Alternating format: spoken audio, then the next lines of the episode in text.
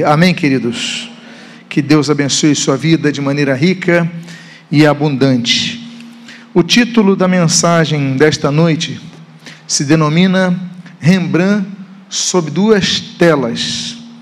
Eu quero falar rapidamente sobre esse homem Rembrandt, esse pintor holandês, e esse é um quadro que muito me marca. Pode voltar um slide, por favor? Isso.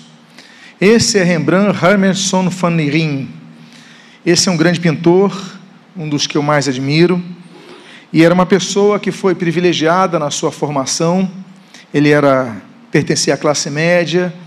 O seu o seu uh, avô ele era banqueiro e ele teve a oportunidade de estudar numa das universidades que, era, que, uh, que sempre foram as universidades, as faculdades da Universidade de Leiden um bastião do protestantismo, então teve uma boa formação, inclusive teológica, e ele então se apaixonou por uma prima chamada Saskia. A família não aprovou, e essa desaprovação fez com que ele então tivesse um pouco menos ah, de acesso às possibilidades econômicas que ele podia ter, mas ele pagou o preço pelo seu amor por sua prima Saskia.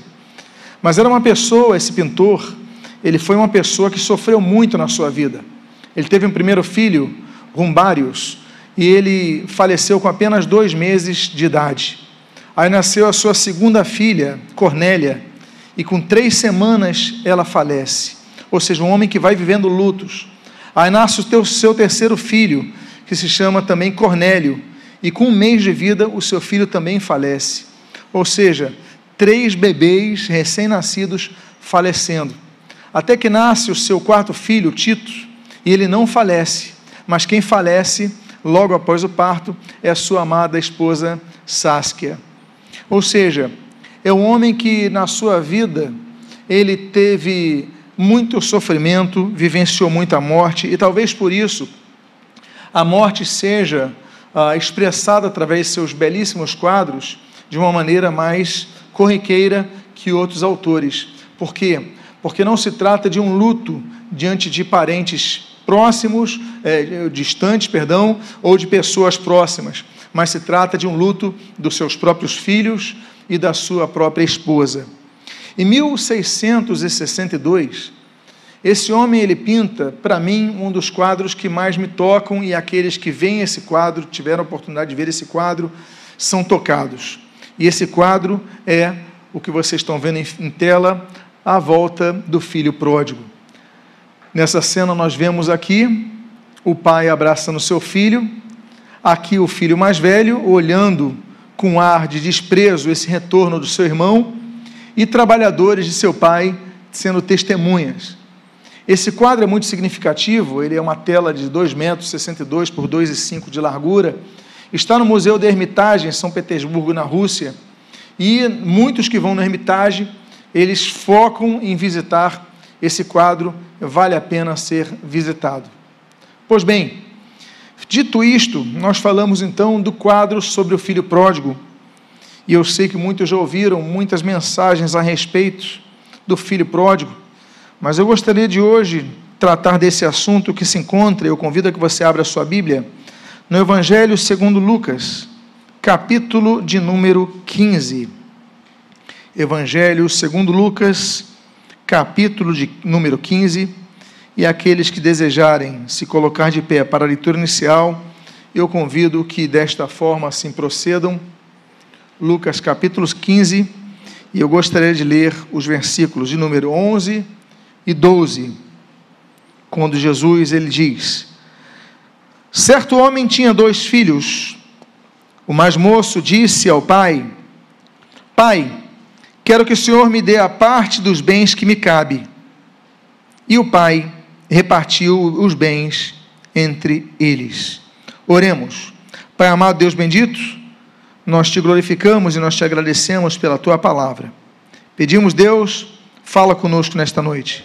Abençoa a nossa vida, fortalece a nossa fé.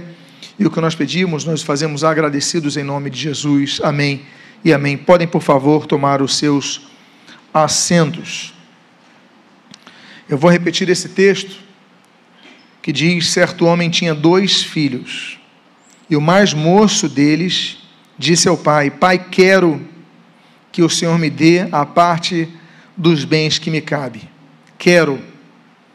Ele não pediu, ele ordenou ao seu pai: Quero. E a Bíblia diz que o pai repartiu o bem entre eles. O pai, então, diante do pedido do filho mais novo, ele reparte o bem para os dois. Segundo a lei daquela época, o filho mais velho ficava com dois terços e o mais novo ficava com um terço. Mas a primeira coisa que nós aprendemos é que decisões que nós tomamos, Deus respeita. Respeita, inclusive, decisões terríveis que nós tomemos. Decisões essa que são, essas que são tomadas pelo nosso livre arbítrio. Quantos hoje estão perdidos e um dia estiveram na casa do Senhor porque tomaram a decisão de sair dos caminhos do Senhor? Ouviram tentações e o que é a tentação? O que visa a tentação? A tentação visa a, o ministério de Satanás descrito pelo Senhor Jesus em, em João capítulo 10. Visa matar, roubar e destruir. Esse é o ministério de Satanás.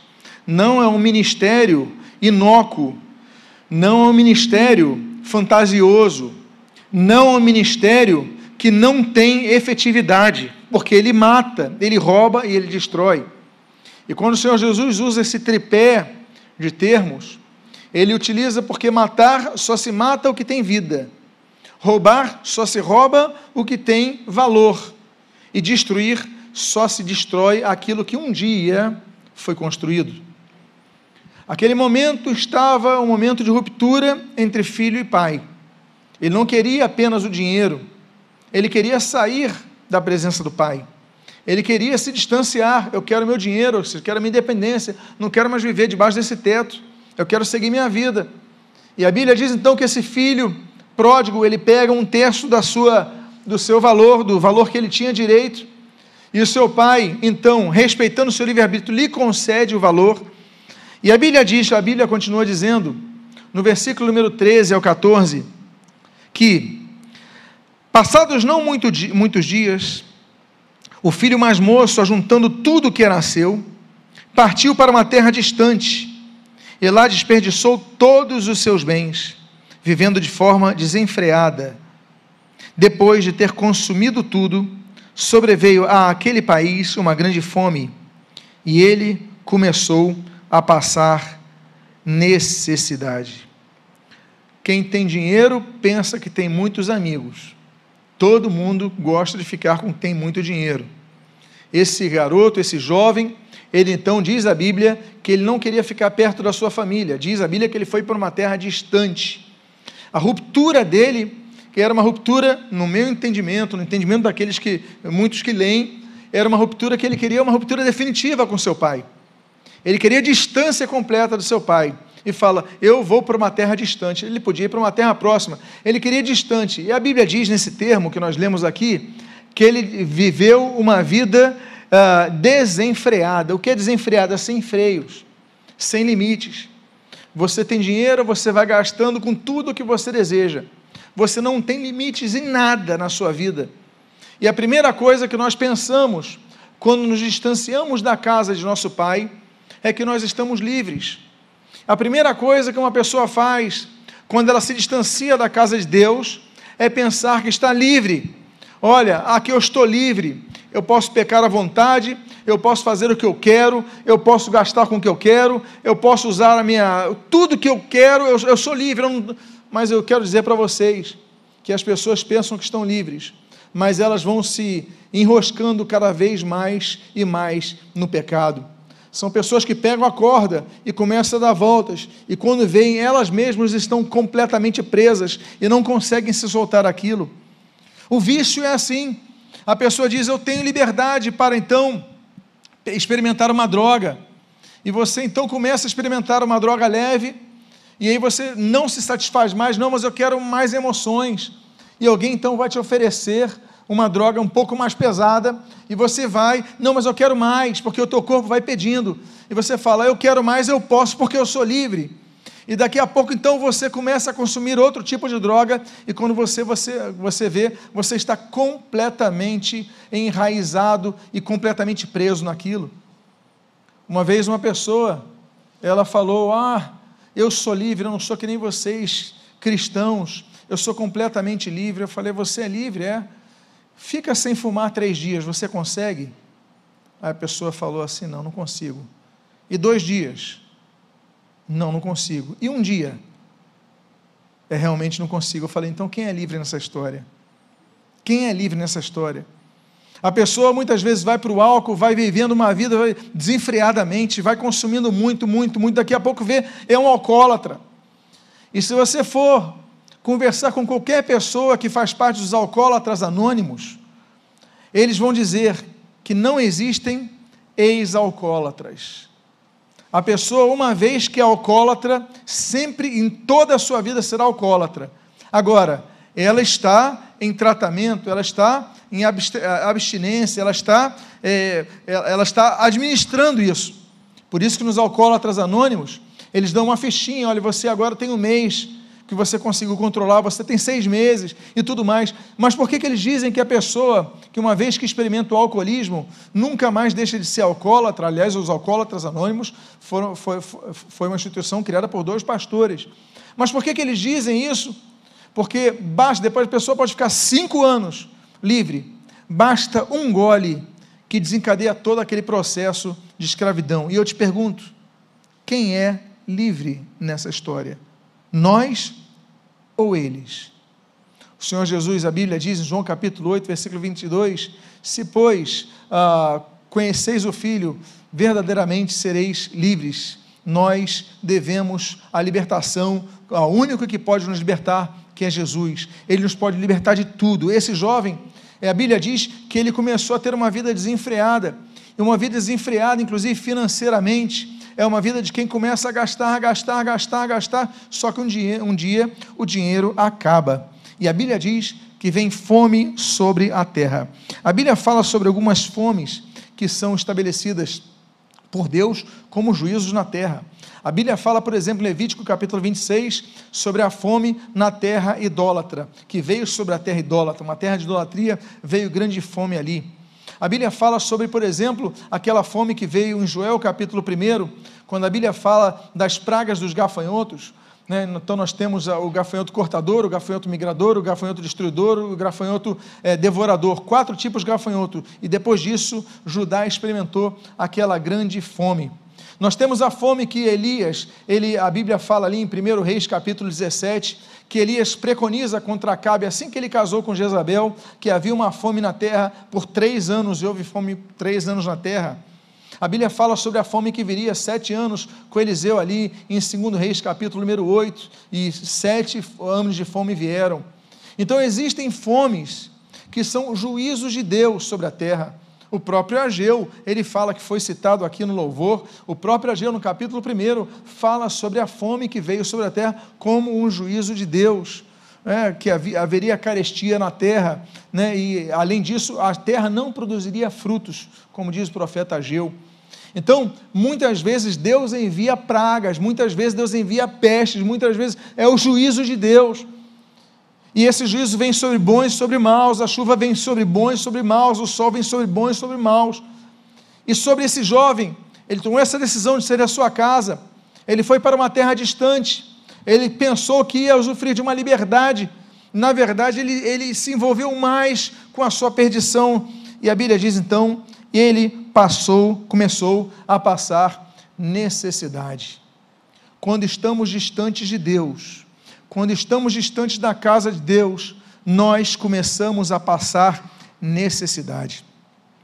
Há um autor novelista russo chamado Fyodor Dostoiévski, e dentre as suas grandes obras, é muito conhecida, existe uma chamada O Idiota. Nessa obra, O Idiota, ele diz que há um buraco no homem do tamanho exato de Deus. Só Deus pode suprir esse buraco que existe no homem nada mais vai satisfazer. Os vícios não vão satisfazer esse vazio no homem, a droga não vai satisfazer o vazio no homem, a bebida você vai, você bebe a noite toda para esquecer, o problema é que o dia seguinte acontece. e você volta a se lembrar de tudo. Por quê? Porque esse vazio só Deus pode preencher. E esse então jovem, ele começa a passar necessidade. E diz a Bíblia no versículo número 15: Então foi pedir trabalho a um dos cidadãos daquela terra, e este o mandou para os seus campos, a fim de cuidar de porcos. A fim de cuidar de porcos.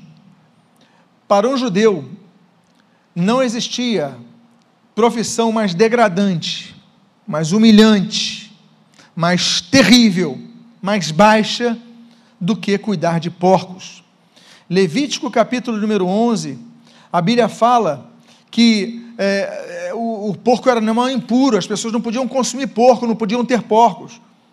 Aí quando nós vamos lá em Marcos capítulo 5, nós vemos, é, mas nós temos uma manada de porcos, para onde vão os demônios dos gadarenos.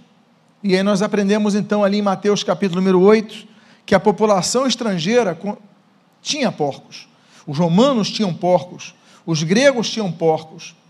Mas o fato é que o judeu não chegava perto de porco. Ele abomina porco, ele não chega perto, porque para ele é um animal, é um animal imundo, é um animal terrível. E a Bíblia diz que esse jovem, ele passou tanta necessidade que ele procura emprego, só consegue um: cuidar de porcos. Quando nós estamos longe da casa de nosso Pai Celeste, Deus muitas vezes permite que nós experimentemos o fundo do poço. Assim como Jó, no livro de Jó, Deus permitiu Jó experimentar o fundo do poço, capítulo 1, capítulo 2, aquele diálogo, aquela argumentação entre Deus e Satanás. Então começa aquelas experiências de Jó no fundo do poço. Há muitos que saem da casa do Pai e começam a experimentar o fundo do poço, não buscam mais a Deus e começam a entrar numa depressão grave, num vazio grave, numa solidão grave, numa tristeza grave, num distanciamento. Por quê? Porque não buscam mais a Deus, porque andaram distantes da casa do Pai, porque estão distantes da casa do Pai e aí começam então a buscar outras alternativas para preencher o seu vazio, mas nenhuma alternativa será suficiente. Por quê? Porque Deus é o único que pode saciar esse vazio. Ele foi então Satanás, ele pega os filhos de Deus que estão distanciados da casa do Pai e fala: ah, é, eu vou colocar então para eles comerem a comida dos porcos, para eles servir os porcos, para trabalharem com os porcos, porque Satanás quer destruir a nossa vida. E uma das primeiras coisas que Satanás quer destruir é a nossa autoestima, é a nossa alegria, ele quer tirar a nossa alegria. Ah, o, o, salmista diz: Restitui-me, Senhor, a alegria da salvação. Por quê? Porque é uma das alegrias que é tão cara, é tão, é tão impressionante, inesquecível e plena, que Satanás quer tirar essa alegria da salvação. Por isso o salmista diz: Restitui-me a alegria da salvação. Lembrando-nos nós do que diz a Bíblia em Neemias, a Bíblia diz ali no capítulo 8: olha, a alegria do Senhor é a nossa força. Ele quer roubar a nossa alegria. Ele quer tirar a nossa alegria. Por quê? Porque quando tira a nossa alegria, nós ficamos mais fracos. Eu fico imaginando aquele jovem que tinha uma família estruturada, que estava na casa do seu pai, que tinha tudo o que precisava. Ele abandonou a casa do seu pai e agora está trabalhando com porcos. Mas a situação, ela piora a situação ela piora porque nós lemos no versículo 16, no versículo 17, o seguinte: ali, deseja, ele desejava alimentar-se das alfarrobas que os porcos comiam, mas ninguém lhe dava nada. Então, caindo em si, disse: Quantos trabalhadores de meu pai têm pão com fartura, e eu aqui morrendo de fome. A alfarroba é tipo uma vagem que dá em árvores naquela terra de Israel. Ele queria comer vagens, que os porcos comiam. Mas a Bíblia diz que nem isso ele conseguia, porque diz o texto, mas ele queria comer comida de porco, mas ninguém lhe dava nada. Ou seja, para ele conseguir comer, ele tinha que disputar com os porcos. Me dá essa comida, não, a comida dele, jogava para os porcos. Ele tinha que mergulhar na lama para conseguir comer a mesma comida que os porcos. Satanás, ele quer arruinar com a nossa vida. Satanás, ele quer tirar nossa alegria. Satanás, ele quer tirar o sentido da nossa vida. Muitos se suicidam nos dias de hoje, por quê? porque foram pisados, humilhados e não têm mais esperança. Se esquecem que o Pai tem esperança. Se esquecem que o Pai oferece vida. Se esquece que o Senhor Jesus, ele renova a nossa alegria, ele preenche o nosso ser. Mas esse jovem, então, ele não tinha mais nada. E ele, então, não conseguia nem comida dos porcos. Ele tinha que mergulhar nas lamas e, e brigar com os porcos para comer. E aí, então, ele tem esse pensamento. A Bíblia diz nesse texto que você leu, e caindo em si, diz a Bíblia, disse: Quantos trabalhadores de meu pai têm pão com fartura, e eu aqui morrendo de fome? Quantos que tinham tudo em casa e passaram a ter fome e ficam dizendo: Onde está o que eu perdi? Você tinha família, e largou a tua família por causa do conselho de seus amigos. Onde estão os teus amigos? Você tinha emprego, você largou, perdeu todo o emprego, perdeu, começou a chegar tarde por causa da sua vida desenfreada, perde boas condições, perde uma prova, perde um concurso. Por quê? Porque você tem uma vida desenfreada, como esse jovem tinha. E eu pergunto: onde está você e cadê aqueles teus amigos? Você perdeu a sua honra. E eu pergunto: Onde estão os teus amigos? Você perdeu tudo, você não tem mais lar, não tem mais família, não tem mais dignidade, não tem mais honra, perdeu o respeito dos teus filhos. E eu te pergunto: onde estão os teus amigos? Esse jovem, ele diz: agora eu tenho que disputar comida com os porcos. E ele se lembra: os meus trabalhadores do meu pai, eles têm pão com fartura, não falta comida para eles, eles têm tudo o que precisam e eu disputando aqui alimento com os porcos. Meu Deus. Então nós lemos no versículo número 18, na sua primeira parte: Eu vou me arrumar, na versão Ara, que eu prefiro nesse caso, eu vou me levantar. A primeira reação é tomar uma decisão. Bendito o momento que esse jovem toma uma decisão por quê? Porque ele podia ter apenas dito: Quantos trabalhadores têm pão com fartura na casa de meu pai? E eu aqui disputando comida com porcos, e podia ter finalizado ali. E ficava se lembrando disso na segunda, na terça, na quarta, na quinta, e todos os dias da semana, e todos os dias num quadro depressivo e não sai do lugar. Por quê? Porque não toma uma decisão. Mas esse homem, ele um dia decide tomar uma decisão, ele pensa na situação, mas não fica preso a ela. Ele falou: Eu já cheguei no fundo do poço, eu tenho que fazer alguma coisa, eu tenho que tomar uma decisão. Nos lembramos de grandes decisões da Bíblia, tomada de decisões.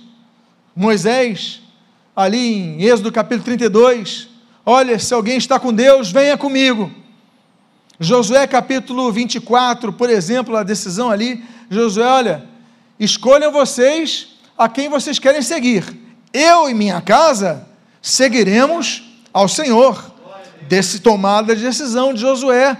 Nós temos aquela decisão, por exemplo, ali de, de 1 Reis capítulo 18, Elias, no Monte Carmelo.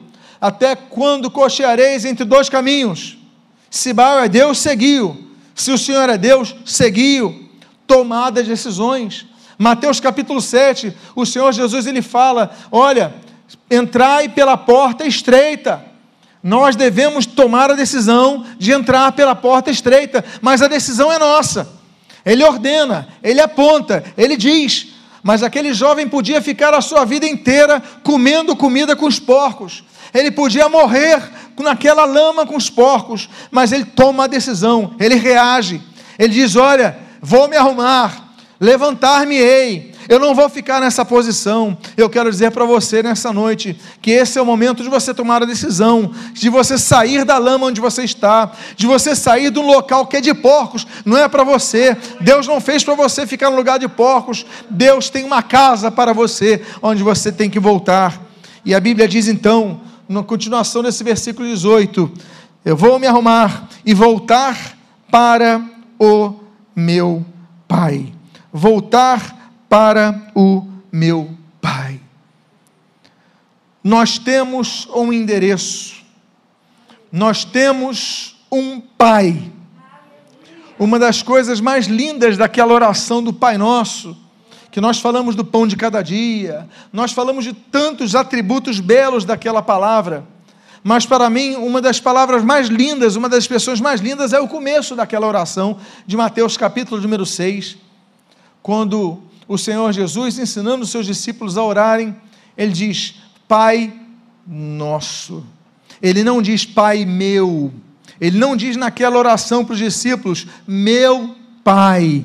Ele falou isso em outras oportunidades, mas ensinando os discípulos, ele falou: o Pai é nosso. Nós temos uma família.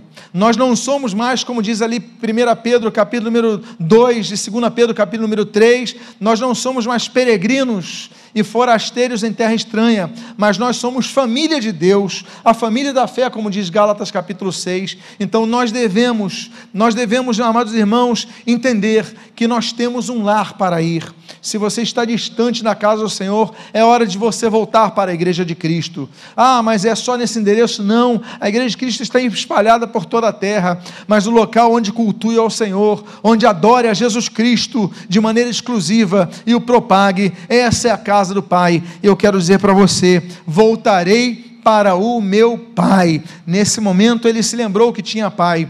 Uma das coisas que o diabo quer é fazer com que você esqueça que você tem uma paternidade, que você tem um pai.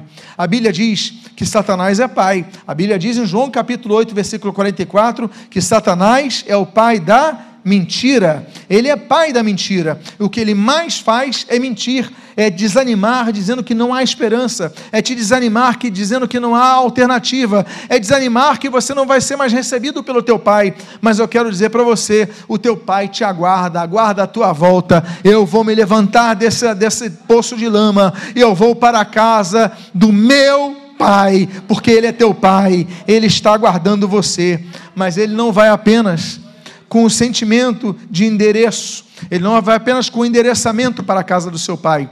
A Bíblia diz, no versículo número 18, que ele compreende o que ele fez, porque a Bíblia diz: ele diz, Eu vou para a casa do meu pai e vou lhe dizer, pai, pequei contra Deus e diante do Senhor. Eu acho muito bonito que quando ele sai de casa, ele diz: Eu quero a minha parte, pai, eu quero a minha parte. Agora, ele volta para casa dizendo: Eu pequei contra o Senhor.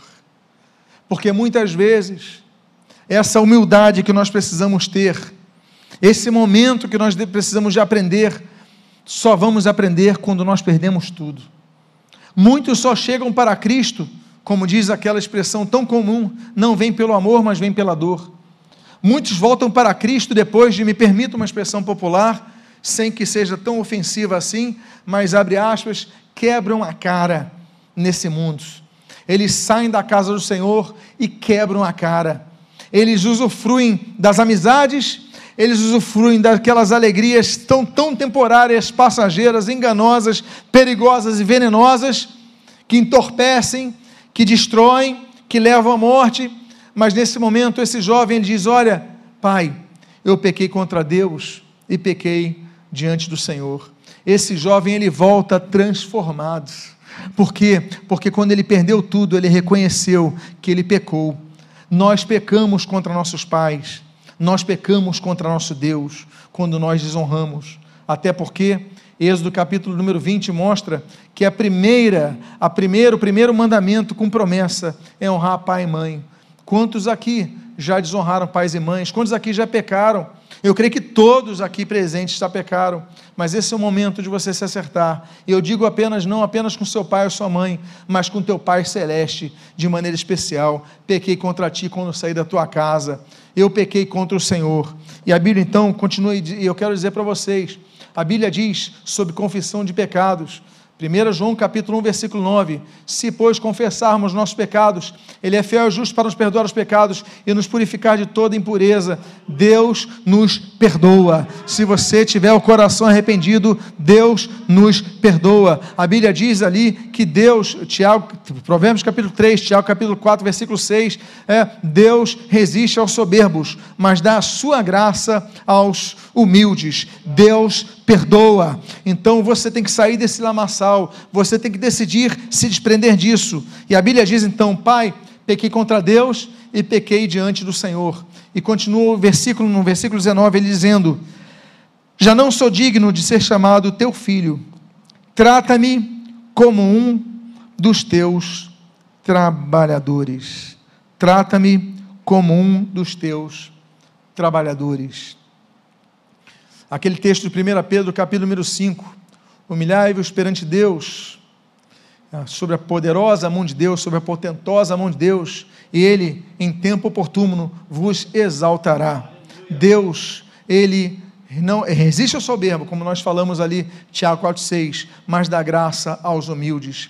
A Bíblia diz que aos humildes, Salmo capítulo 10, Deus ouve. A Bíblia diz no Salmo de número 25 que aos humildes Deus os guia. Esse homem teve humildade e por causa disso a Bíblia diz que ele foi guiado para a volta da sua casa. É o coração humilde que Deus quer na sua vida. É o coração humilde. A profetisa Uda, segundo Crônicas, capítulo número 34, ela fala para aquele rei: "Olha, porque você se humilhou na presença de Deus, Deus te ouviu". Nós muitas vezes precisamos passar por desertos, momentos difíceis, por momentos de humilhação, para que nós possamos dizer: "Pai, eu pequei contra ti, pecando perante o Senhor, eu já não sou digno de ser chamado teu filho.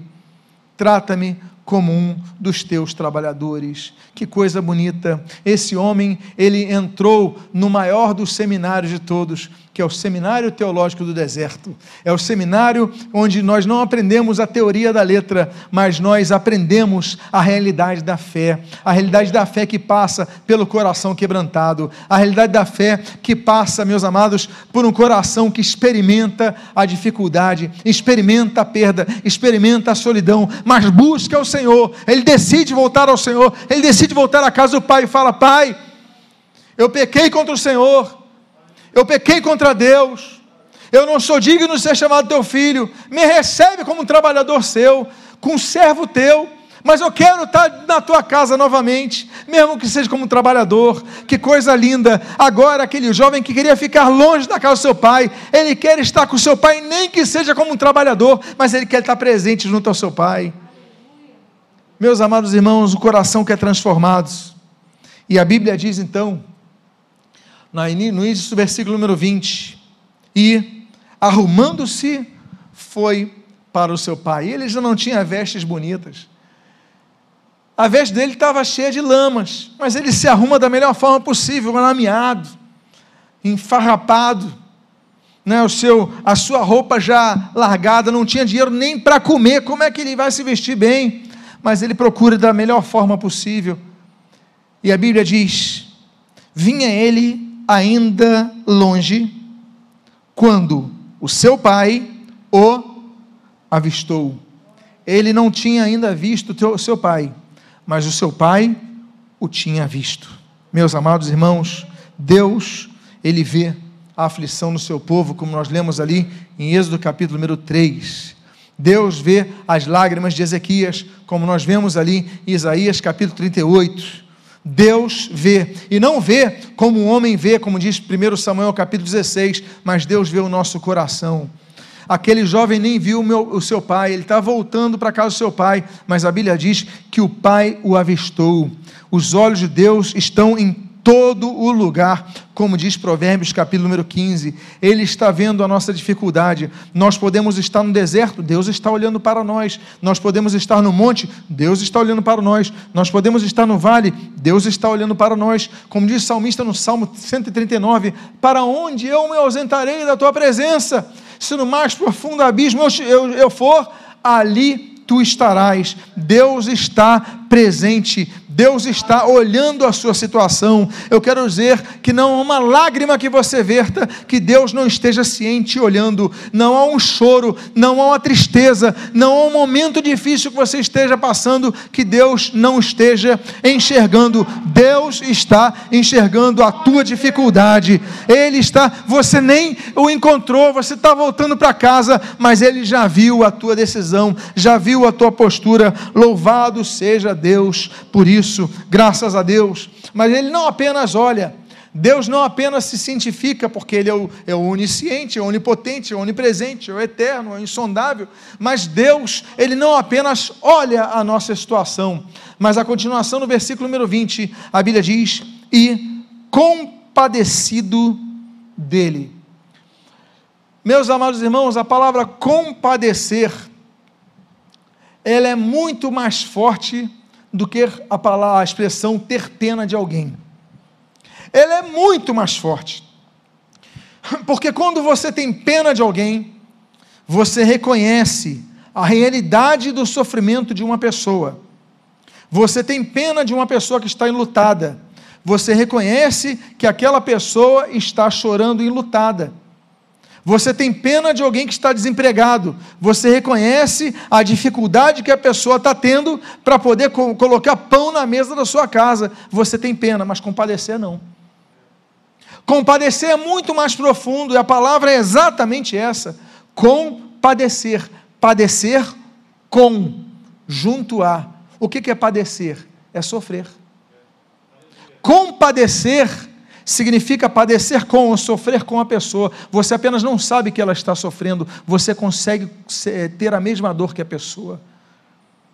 A Bíblia diz que Jesus se compadecia das pessoas. A Bíblia diz o, o próprio Bartimeu, Jesus, filho de Davi, tem compaixão de mim. Jesus se compadecia das pessoas, ele sofria com as pessoas, ele sentia a dor das pessoas. Naquela cruz, Jesus sentiu a nossa dor. E eu quero dizer para você que a sua dor você não está sentindo sozinho, porque o Pai, ele te vê. E ele, ele te vê e não apenas te vê, mas se compadece de você ele sofre com você, ele não é insensível à tua dor. E outra expressão linda: Deus, ele olha, Deus, ele se compadece, mas o terceiro texto, tão bonito dessa mensagem, desse versículo número 20, a Bíblia diz: e correndo, ele vai até o seu filho. O seu filho estava voltando para casa, mas o seu pai, quando olha, eu fico imaginando o, a, o lacrimejar dos olhos do seu pai. Meu filho está voltando para casa. Meu filho saiu. Meu filho se distanciou, meu filho está voltando. Eu fico imaginando os olhos mareados do seu pai e lacrimejantes do seu pai. Mas a Bíblia diz que ele não apenas viu, ele não apenas sentiu, mas a Bíblia diz que ele correu até seu filho. Ele foi até seu filho, ele vai até você. Você pode estar passando uma situação difícil, mas ele vai até você, porque ele quer encontrar-se contigo. Meus amados irmãos, nós pensamos que nós estamos indo para ele, mas na verdade é um encontro maravilhoso, é um encontro sinérgico, ainda que a, a primeira postura tenha sido dele de abrir os seus braços, de oferecer a salvação, mas nesse momento o filho toma a decisão e ele vai para o seu pai, o seu pai vai para o seu filho. Meus irmãos, eu não saberia se alguém aqui aguentaria ficar de pé quando visse essa cena. Eu fico imaginando a emoção daquele pai, talvez no avançar dos seus dias, talvez já idoso, mas não importa se ele tinha alguma muleta, não importa, a Bíblia diz que seu pai correu. Por quê? Porque não há dor que separe o amor de um pai para com o filho. E a Bíblia não apenas diz que ele olhou, a Bíblia diz que não apenas ele, ele se compareceu, a Bíblia diz não apenas que ele correu, mas o versículo 20 continua dizendo: e o abraçou e o beijou. Meus amados irmãos, existem vários abraços. Temos o abraço de Labão, aquele abraço de surpresa a Jacó em Gênesis 25. Existe o abraço da reconciliação né, de, de, de, de Esaú em Jacó também. Existe aquele abraço, por exemplo, do amor né, de José ao conhecer seu, seu irmão Benjamim. Ele o abraça, é aquele abraço de amor. A Bíblia fala no versículo 5 do capítulo 3 de Eclesiastes que há tempo de abraçar. Aquele pai, ele correu ao seu filho. A Bíblia não diz que aquele filho falou uma palavra Aquele filho, a Bíblia não diz, o Senhor Jesus não declara que aquele filho primeiro falou assim: Pai, me perdoa. Eu pequei contra o Senhor, eu pequei contra Deus. A Bíblia não fala, fala que ele pensou antes. Mas quando seu pai o abraça, a Bíblia diz que não teve nem tempo do filho falar. Ele o abraçou e o beijou. E é assim com Deus, meus amados irmãos. Deus, ele te abraça, Deus, ele te beija, Deus, ele quer você do lado dele. É hora de você sair de onde você está e voltar para a casa do Pai. E só depois do abraço, de ser abraçada por seu pai, e só depois de ser beijado pelo seu pai, é que o filho consegue falar. Eu fico imaginando que o filho não consiga falar pela emoção. Eu fico imaginando os dois chorando, lacrimejados, chorando, o arrependimento de um, a alegria de outro, essa, esse, essa junção tão linda, esse momento tão lindo. Mas aí depois desse abraço, desse beijo, o filho fala. E a Bíblia diz, no versículo 21 e no início do versículo 22, o seguinte: E o filho lhe disse: Pai, pequei contra Deus e diante do Senhor, já não sou digno de ser chamado de seu filho você vê que ele então seguiu o roteiro. Parece que ele escreveu: Vou escrever para não esquecer o que vou falar para o meu pai. E ele fala, e a Bíblia diz: O pai, porém, disse aos servos: Tragam depressa a melhor roupa e vistam nele. Tragam depressa a melhor roupa e vistam nele. Eu fico imaginando o pai vendo seu filho com trapos, com cheiro de porco, com lama, com feridas na pele pelas doenças dos animais.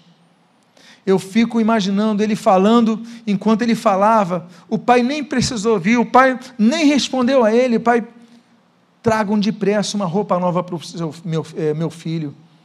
Meus amados irmãos, a primeira roupagem que nós vemos na Bíblia, Adão e Eva, Gênesis capítulo 3, eles se vestem com aquelas folhas, e depois então Deus mata o animal e os cobre com a veste de animal. E nos lembramos que foi derramado o sangue de um cordeiro. A Bíblia diz ali em João capítulo 1, né, eis aí o cordeiro, versículo 29, eis aí o cordeiro de Deus que tira o pecado do mundo. Deus tira o pecado do mundo. Nós temos várias vestes na Bíblia. Nós temos a veste sacerdotal, que era usada para o sacerdote, Êxodo capítulo 28. Nós temos as vestes reais, que eram dadas pela realeza, Esther capítulo 6. Nós temos as vestes do guerreiro, por exemplo, que Saul coloca em Davi, ali em 1 Samuel capítulo 17. Nós temos vários tipos de vestes, mas há uma veste que nós devemos usar. A Bíblia diz ali em Romanos capítulo 13 que nós devemos revestir-nos de Cristo. Essa é a grande veste que nós devemos ter revestir-nos de Cristo. A palavra revestir significa vestir de novo.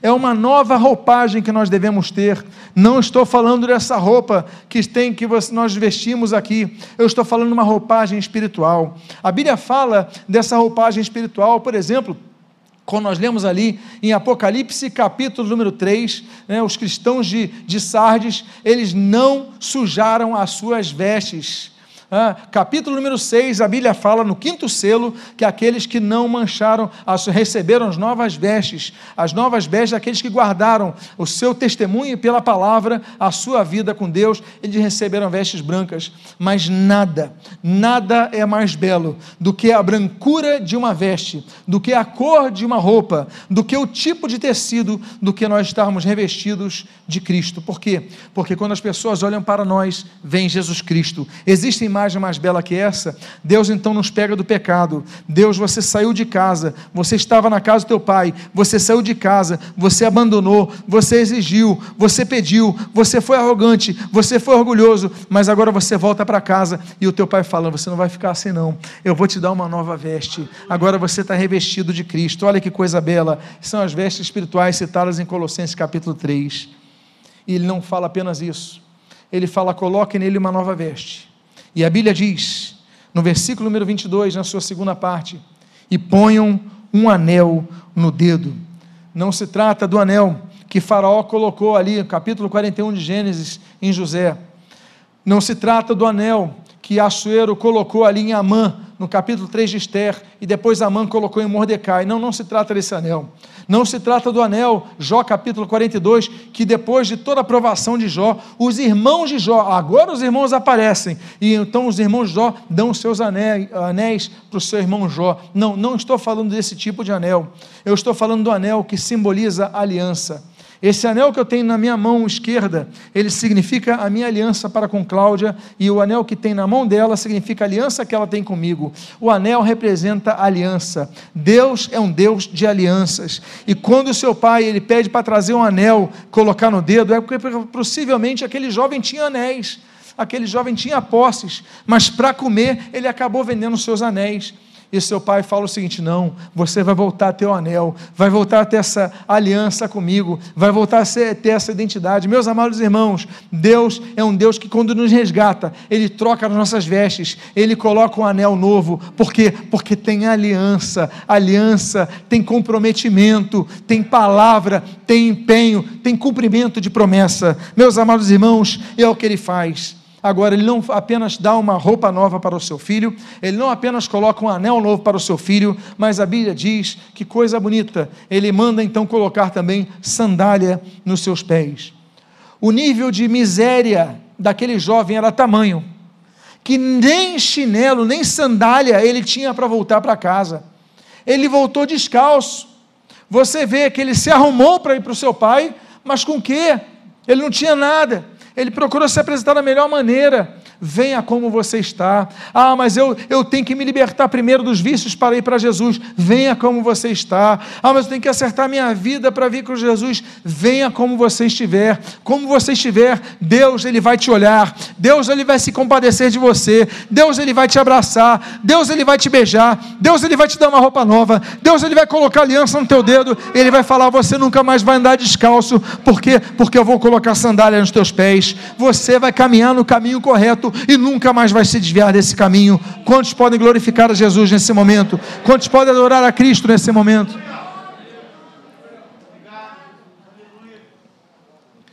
As ordens de seu pai não param por aí. Ele diz então para os seus funcionários: tragam e matem o bezerro gordo, o bezerro cevado, vamos comer e festejar. Meus amados irmãos, os judeus, eles têm grandes festejos, há momentos de festas.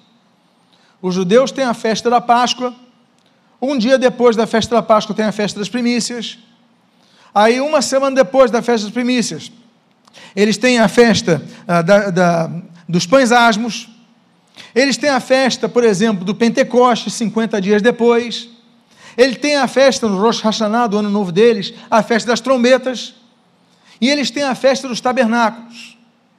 O povo de Israel tem várias festas, que são festas instituídas por Deus para eles.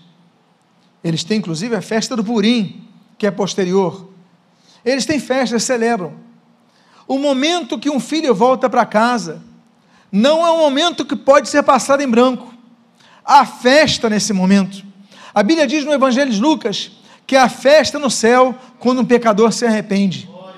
Esse é o momento de festas, quando um pecador se arrepende. Então ele fala: matem o bezerro cevado, matem aquele animal, o mais, o mais gordo, o mais preparado.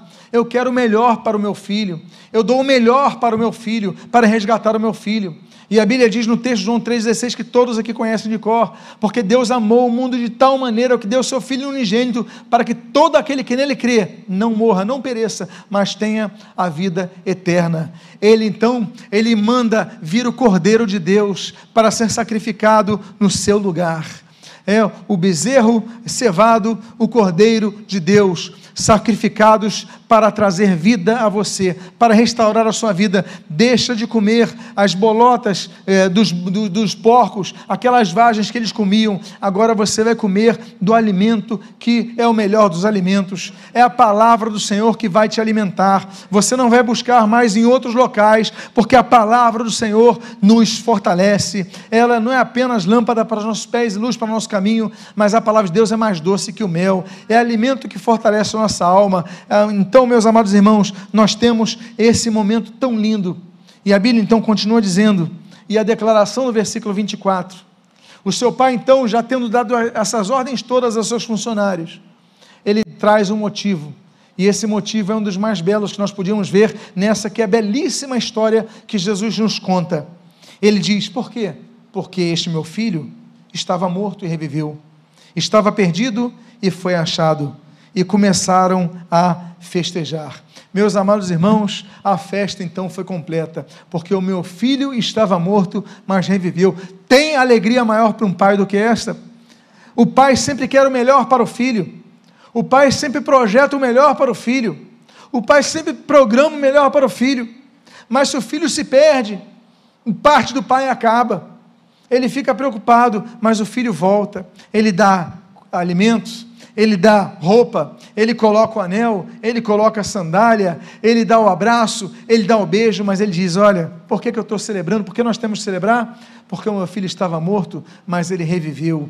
Deus, ele faz festa quando um filho dele volta para a casa dele. Então nós devemos nos alegrar. Por quê? Porque o Evangelho nos traz boas novas de grande alegria. Não é isso que nós lemos em Lucas capítulo 2? E aí, meus amados irmãos, eu começo a caminhar para a minha conclusão. Eu quero voltar ao ano de 1662, quando, naquela Amsterdã, esse homem chamado Rembrandt, ele pinta esse quadro. Esse quadro ele tem quatro grandes detalhes, de tantos outros que nós podemos extrair. Aqui eu só selecionei quatro detalhes. O primeiro detalhe é a cabeça e o rosto do filho pródigo. A cabeça e o rosto do filho pródigo. Primeira coisa, a cabeça dele está junto ao coração de seu pai. E o Rembrandt ele teve cuidado de colocar esse jovem com a cabeça do lado do peito de seu pai. Do peito vem o alimento que os filhos precisam, não é isso que as mães oferecem? E no peito está o coração que bate por seus filhos. Uma outra coisa que nós vemos nessa cena que aqui está ampliada é que esse jovem nós não temos o rosto dele.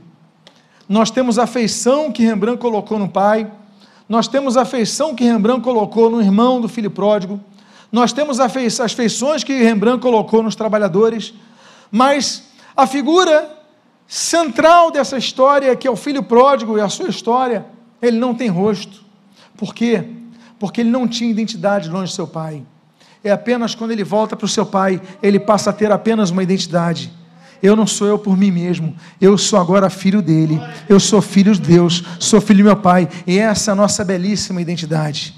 Essa é uma interpretação que eu trago dessa belíssima cena desse filho. Ele aqui está totalmente largado, mas seu pai ali então o recebe. Uma outra, outra observação que nós tiramos é os tons, são os tons. Eu não falei do irmão do filho pródigo, mas temos dois tons. Aqui na tela não tem tanta diferença, na tela, na, na, nessa projeção. Mas há uma diferença entre tipos de vermelho que Rembrandt coloca. Ele coloca um vermelho mais fechado no seu irmão e um vermelho mais aberto na veste do seu pai. Ambos com cores vermelhas. Significaria o seu irmão aquele vermelho de raiva, aquele vermelho de inveja, aquele vermelho de que não ama e que não compreende mas o vermelho de seu Pai nos aponta ao sangue de Jesus, que é poderoso para nos redimir, que é poderoso para nos libertar, que é poderoso para nos transformar. O sangue de Jesus, que a Bíblia diz em 1 João capítulo 1, versículo 7, que eh, nos purifica de todo o pecado. Aquele sangue de Jesus que é citado ali em Apocalipse, o sangue do Cordeiro, é citado em Apocalipse capítulo 5, que foi o sangue que nos comprou por bom preço. Então nós temos aquele vermelho vivo, aquele vermelho do sangue, aquele vermelho que transmite vida, e esse vermelho é o que abraça o pai ao seu filho. Uma terceira observação que nós lemos é a observação que nós temos das diferentes mãos de seu pai. Se você observar comigo, e eu não sei se você consegue ver a, a distância que você está, mas a mão esquerda de seu pai é uma mão gasta, cansada, cheia de. Ela, ela tem, ela tem o, o, o peso do fardo. A mão esquerda, ela tem, a mão direita, ela está leve, ela é mais fina, ela é mais delicada. Deus é um Deus que age com justiça, mas Deus é um Deus que abraça com amor. Deus é um Deus que é fogo consumidor, mas Deus é um Deus perdoador. Então, meus amados irmãos, muitas vezes nós não entendemos a ação de Deus. Deus permite que nós entremos no deserto. O pai permitiu que o seu filho pegasse aquelas posses, gastasse tudo. O pai podia cobrar dele aquele valor. O pai podia jogar na cara dele. Mas naquela hora, ao mesmo tempo que você tem aquela pressão, vou voltar para o meu pai, a mão, a mão esquerda dele, mas a mão direita é uma mão que faz carinho, uma mão carinhosa, uma mão delicada. E essa outra cena que Rembrandt tem na sua, na sua sensibilidade com esse quadro de pintar uma mão mais cansada no lado esquerdo, uma mão desgastada, dura, vigorosa, mas uma mão carinhosa, uma mão leve, uma mão suave para abraçar o seu filho. E por fim, por fim, meus amados, a última observação que nós vemos nesse quadro é a incidência da luz no pai que encontra o seu filho perdido. Se você notar, não há incidência de luz aqui. Ele está na frente, num quadro de frente, então os seus trabalhadores estão mais distantes na sombra. Mas a incidência de luz está nessa cena daqui. Eu quero dizer para você que Deus é a luz da nossa salvação, como diz o Salmo 27. A luz, quando Deus nos encontra, nós não estamos mais perdidos, mas nós temos a luz. Meus amados irmãos, Jesus, que é o sol da justiça, Malaquias capítulo 4, versículo 2, ele fala ali em João capítulo 8: Eu sou a luz do mundo. Mas a beleza daquela história que nós vemos no Sermão do Monte, ali em Mateus capítulo 5, ele fala: Mas vós sois a luz do mundo. Quando estamos com Deus, a luz de Deus irradia a nossa vida e nós começamos a brilhar a luz de Cristo. Aquele jovem podia estar sujo naquele momento, aquele jovem podia estar com as suas vestes cheias de lama naquele momento, mas o seu pai o abraça, não se importa com a situação dele, eu quero dizer que Deus não se importa com a sua vida e quando Ele abraça a incidência de luz, você podia estar nas trevas, mas em Deus você está na luz. Eu convido a você a ficar de pé neste momento. E eu disse para vocês nesse momento, na, no título da mensagem, Rembrandt sobre duas telas. A primeira tela foi essa, que foi desenhada e pintada em 1662 mas a segunda tela, ela vai ser desenhada e pintada na noite de hoje. Essa segunda tela, esse quadro está em branco. Essa segunda tela é você. Que tintas você vai colocar na sua vida? Eu convido você a fechar os seus olhos. Eu quero fazer aqui um convite. Alguém aqui quer voltar para os caminhos do Senhor nesta noite? Se alguém está distanciado dos caminhos do Senhor, o Espírito Santo tocou no seu coração, então que você possa levantar o seu braço agora e dizer: Eu quero voltar para a casa de Deus nesta noite. Alguém